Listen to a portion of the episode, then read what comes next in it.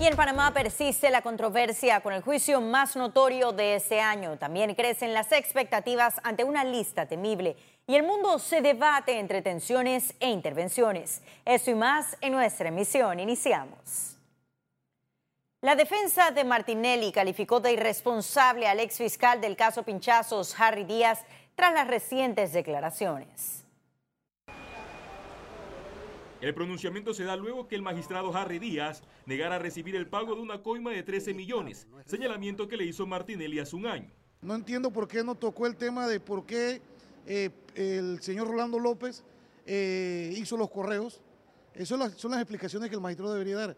Los fiscales de la justicia ordinaria del caso Pinchazos prefirieron no profundizar en el tema para concentrarse en el juicio oral que se le sigue al exmandatario yo quiero mantenerme apegado a lo que está ocurriendo en el proceso. Y en el proceso evidentemente se está demostrando que los hechos ocurrieron y se está demostrando también la vinculación del acusado. Díaz señaló que por lo menos Martinelli confirmó haber pinchado a una persona. Nosotros eh, consideramos que estas declaraciones reafirman precisamente de que hay un grado de responsabilidad muy fuerte en contra del expresidente Martinelli. Yo no entiendo por qué no puso la denuncia. Si él dice que habían miles de personas pinchadas, ¿por qué razón eso no está en el expediente? El magistrado negó recibir instrucciones del presidente Varela y responsabilizó a Martinelli de cualquier ataque en su contra. Félix Antonio Chávez, Econius. Y el 19% de la población panameña es pobre, según la ministra Michelle Muchet. Los resultados del índice lo reveló ese jueves el Ministerio de Desarrollo Social en su informe de gestión. Mouchet manifestó que en esos cinco años se registraron más de 5 mil suspensiones en la red de oportunidades y más de 48 mil beneficiarios de 120 a los 65 fueron excluidos por no cumplir con las normas y requisitos. El MIDES manejó más de 1.600 millones de dólares en presupuesto, de los cuales la mayoría se designaron a programas de transferencia monetaria o subsidios actualmente es del 19% la población en condiciones de pobreza multidimensional. Esa cifra es un indicador relevante e importante de cómo estamos como país, pero su verdadero valor es cómo lo podemos desagregar y descomponer por diferentes eh, características, territorio, grupo etario, dimensiones de la necesidad en materia de salud, de educación, de vivienda o por los propios indicadores. Esa utilidad es la que permite identificar cómo se distribuyen las diferentes necesidades a lo largo de las diferentes provincias y comarcas del país.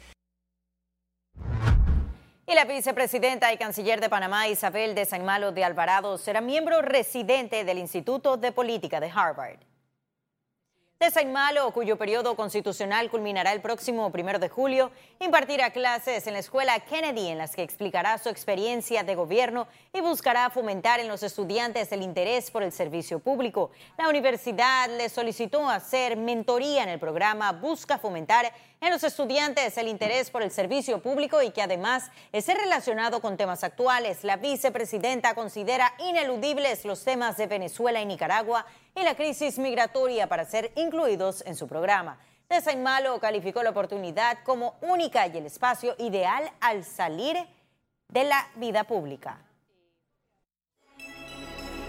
Economía. Y crece expectativa por evaluación de Panamá por Grupo de Acción Financiera Internacional. Este viernes en la reunión plenaria del Grupo de Acción Financiera Internacional se conocerá si Panamá ingresa a la lista gris del organismo. Básicamente la reunión de la plenaria del GAFI está desarrollándose esta semana y como yo he manifestado, en cuanto nosotros tengamos este, los resultados vamos a hacer una conferencia de prensa, así que me gustaría esperar ese momento eh, definitivamente Panamá ha tomado una prioridad en este gobierno muy alta con relación al tema de transparencia financiera.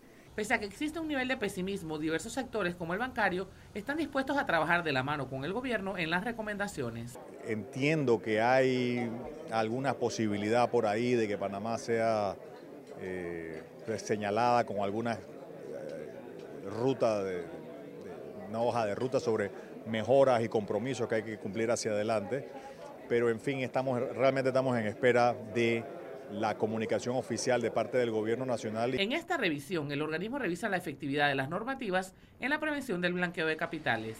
Consideramos que Panamá ha hecho una labor para, para ir adecuando eh, su, su, marco operativo a los requerimientos internacionales. La banca ha sido un actor fundamental. Hemos estado participando activamente en todos los nuevos acuerdos, en la implementación de estos acuerdos, siendo el último de ellos el de la Ley 70 que tipifica el delito de elevación fiscal.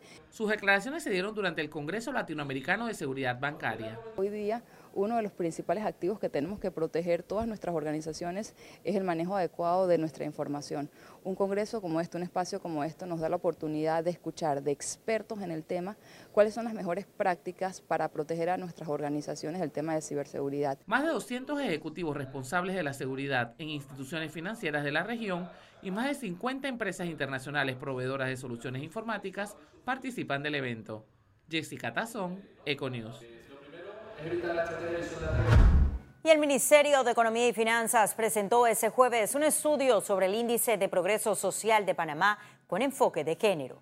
El estudio está estructurado con tres dimensiones, 12 componentes, 49 indicadores y está orientado a mejorar la calidad de la vida de la población. En las tres dimensiones que integran el índice, la calificación más alta la alcanzó la dimensión de necesidades humanas básicas, seguido de fundamentos del bienestar y la calificación más baja y en la cual se deben priorizar acciones que las presentó la dimensión de oportunidades.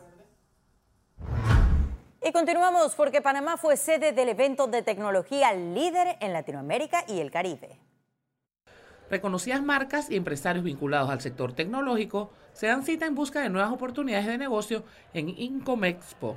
Incomex es el distribuidor mayorista más grande de tecnología que hay en Latinoamérica. Tenemos oficinas en 14 países y muchas islas del Caribe. Y básicamente lo que sucede es que una vez al año eh, todos los fabricantes de los cuales nosotros somos distribuidores se presentan un día en el país y lo que hacen es presentar tendencias. Lanzamientos exclusivos, están interactivos, talleres y promociones complementaron la actividad. Es un show de computación que nuestra empresa lleva haciendo por más de 25 años.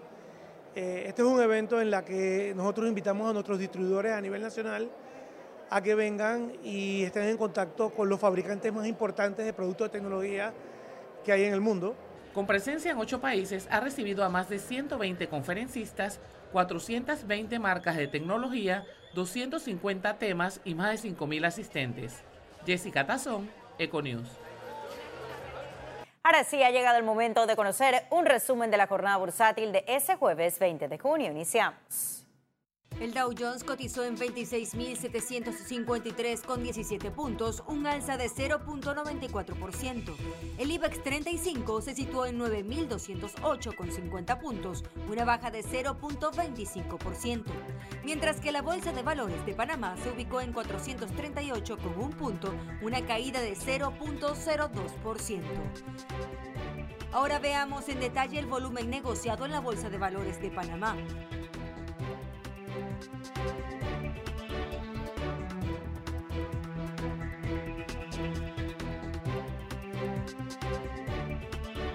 Total negociado 51 millones 328 mil 151 con 33 centavos.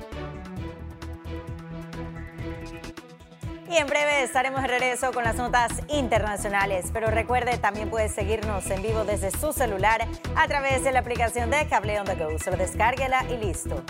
No se vayan, que en breve regresamos con mucho más de la emisión de hoy de Econews. Ya volvemos.